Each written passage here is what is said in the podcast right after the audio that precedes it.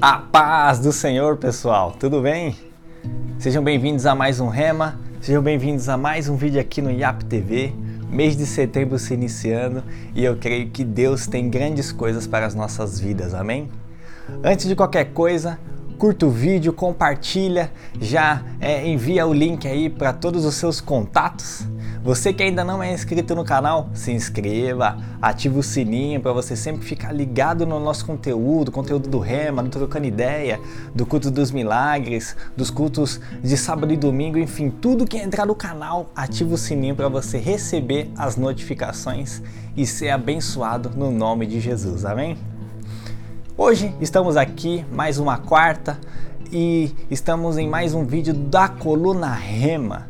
E Deus tem falado grandemente conosco, Deus tem nos chacoalhado de diversas formas e hoje não vai ser diferente. O tema de hoje então é o que todo cristão deve fazer. O que todo cristão deve fazer. Vamos lá então abrir a palavra de Deus lá em João capítulo 4 e eu vou ler o versículo é, 19 até o 24. Então, João 4, do 19 ao 24. Diz assim: Disse a mulher: Senhor, vejo que é profeta.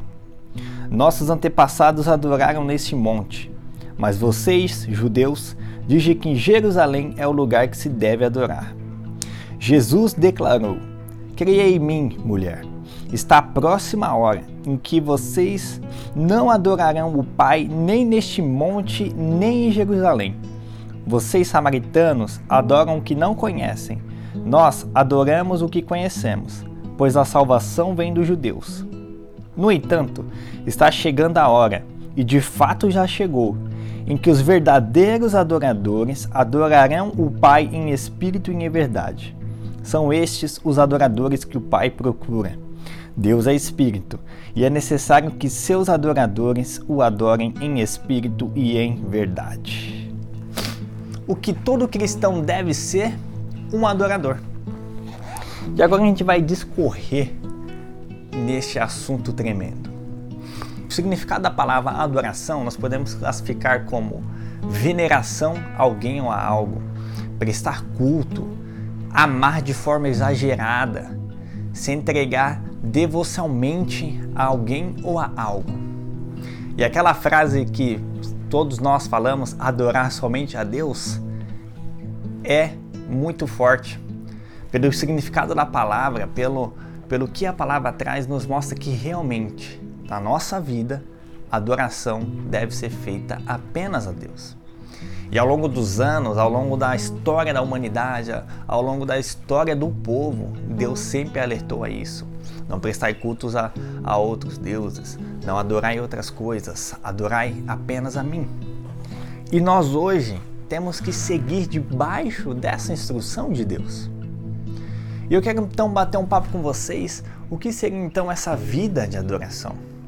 A adoração na nossa vida cristã ela não pode ser apenas um ato isolado, mas ela tem que ser a nossa caminhada. A vida cristã não tem como ser formada se não for na base da adoração.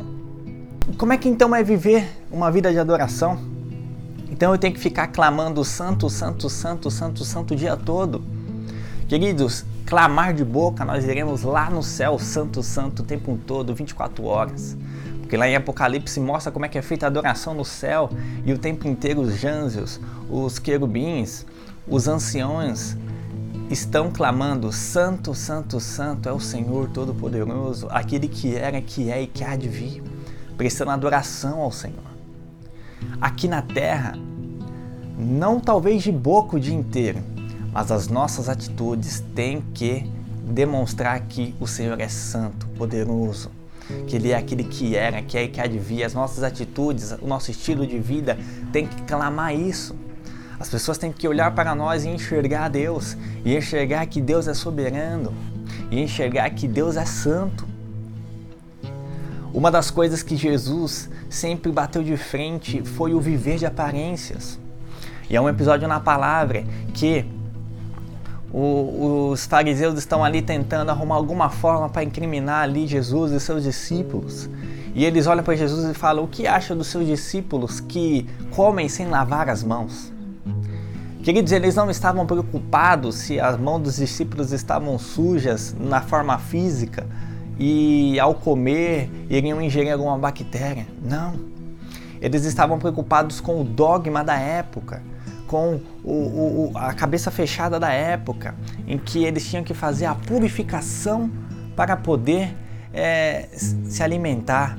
A purificação numa forma física, mas para representar o espiritual. E você pode falar assim: nossa, mas isso era tremendo.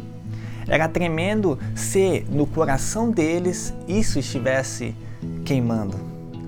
Se a forma de buscar a purificação não fosse apenas um simples ato de lavar as mãos, mas fosse algo vindo genuinamente do coração. E aí Jesus rapidamente repreende eles, chamando eles de hipócritas. E Jesus lembra do profeta Isaías. Quando o profeta Isaías foi e disse que este povo me adora com os lábios, mas o coração está longe de mim. A adoração que prestam não basta de regras feitas por mãos humanas. E o que Jesus traz para as nossas vidas com esse exemplo dos fariseus? O que o profeta Isaías traz para nossas vidas com essa palavra dura que foi para Israel?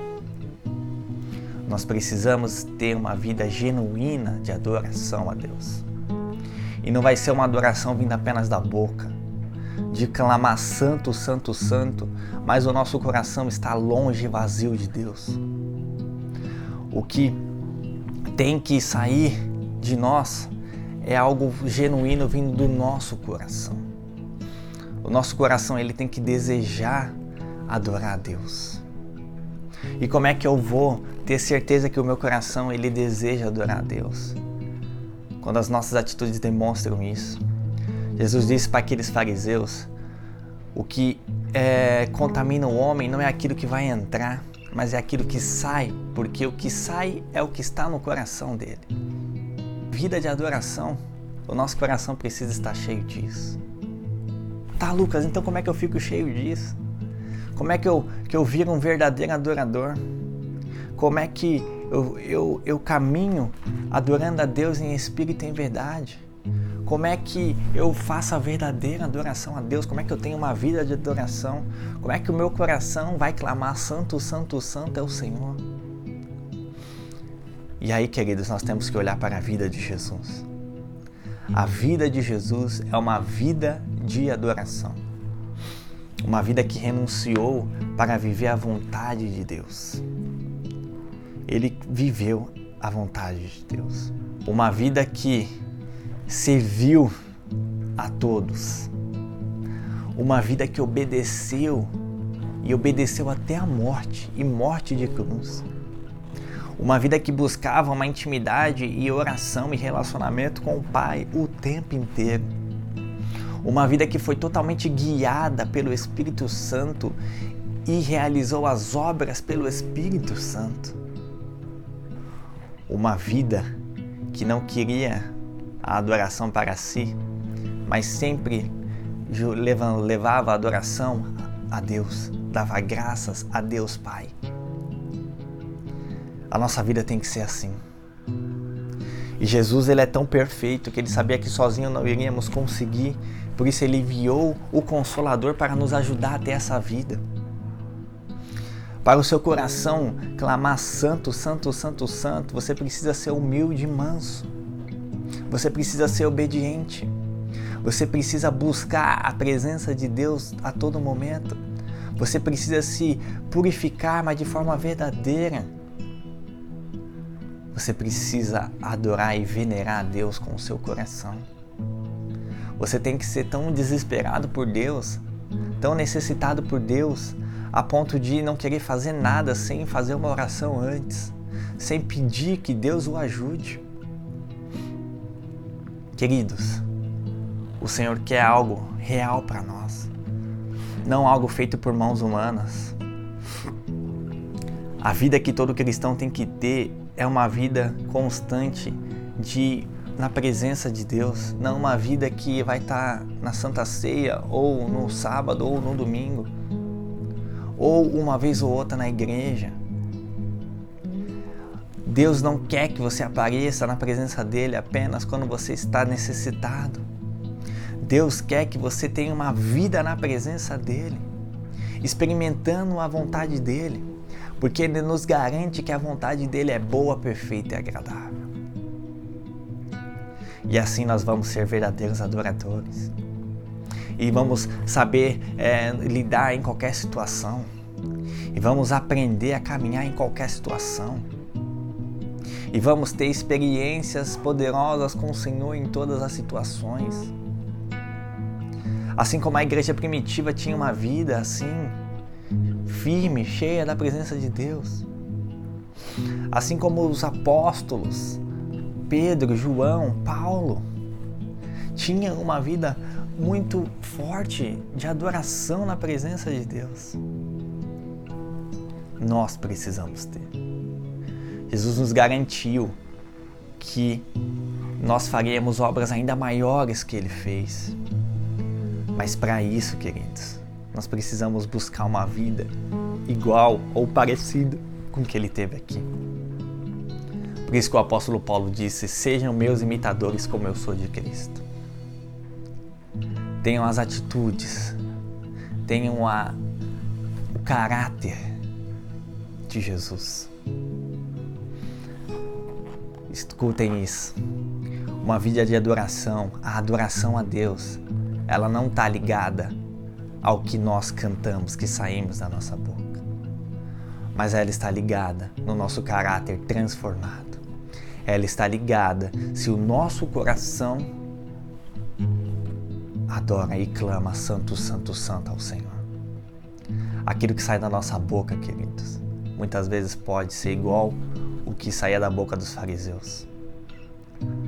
Uma adoração vã, uma adoração que tinha de tudo, menos Deus como centro de tudo, menos Deus como peça fundamental disso. Só nós sabemos como estão nossas vidas. E hoje eu creio que Deus abriu a, a nossa mente para entendermos de fato a vida que Ele quer que seguimos. Não é mais hora de viver algo pequeno. Não é mais algo de viver algo vazio, se enganando. Deus quer que sejamos verdadeiros adoradores. A caminhada, a vida que Jesus quer que tenhamos é essa. É por isso que ele disse que o caminho para a salvação era estreito e apertado. É por isso que ele disse que o caminho para a salvação era estreito. É por isso que ele disse: quem quiser vir após mim, negue-se a si mesmo e tome a sua cruz quem quiser. Mas nós sabemos, nós sabemos que tudo isso não é nada comparado à glória que teremos na eternidade. E lá nós já vamos estar tão craques sem ter uma vida de adoração que cantar Santo, Santo, Santo é o Senhor Todo-Poderoso, aquele que era, que é e que há de vir. Não, será muito fácil. Será algo muito prazeroso. Será algo muito fantástico. A vida de adoração requer andar como Jesus andou. Lucas, como é que eu ando como Jesus andou? Como é que eu tenho a obediência? Como é que eu sirvo? Como é que eu tenho a paz? Como é que eu eu tenho a intimidade com Deus como Jesus teve? O segredo está aqui, queridos. O segredo está em abrirmos a palavra de Deus, dobrarmos o nosso joelho no secreto e clamarmos a Ele. E o resto Ele vai fazer. Todas as vezes que entramos na presença de Deus, há algo nosso que é arrancado e há algo dele que é implantado. E tudo isso Ele mesmo vai montar, mas se o buscarmos. Faça esse experimento. Comece a meditar na palavra. Começa a tirar um tempo com Deus todos os dias, 10, 15, 20 minutos, 5, não sei o tempo que você vai ter, mas tira. E você vai perceber que a cada dia que passar, algo vai estar diferente. E quando você estiver em coletivo, quando nós estivermos em coletivo com os nossos irmãos, algo vai ser diferente. E assim, nós estaremos já caminhando como Jesus mão, sendo imitadores de Jesus e tendo a vida de um verdadeiro adorador, aquele quem o Pai procura. Amém? Coloque a mão no seu coração e vamos orar neste momento. Pai, em nome de Jesus, estamos aqui, Senhor, na Sua presença, Pai. E nós recebemos a Sua palavra, Senhor. Essa palavra de alerta, essa palavra, Pai, de transformação. Nos ajude, Senhor, então a sermos verdadeiros adoradores a não viver, Pai, de uma forma vazia, a não adorarmos de uma forma vazia, Pai. Mas ensine o nosso coração e as nossas atitudes, Pai, demonstrar a Sua majestade santa para este mundo. Nos ajude, Pai, ao nosso coração refletir aquilo que está descrito, Pai, em Apocalipse, clamando: Santo és tu, tu és aquele que era, que é e que há de vir, o Alfa e o Ômega.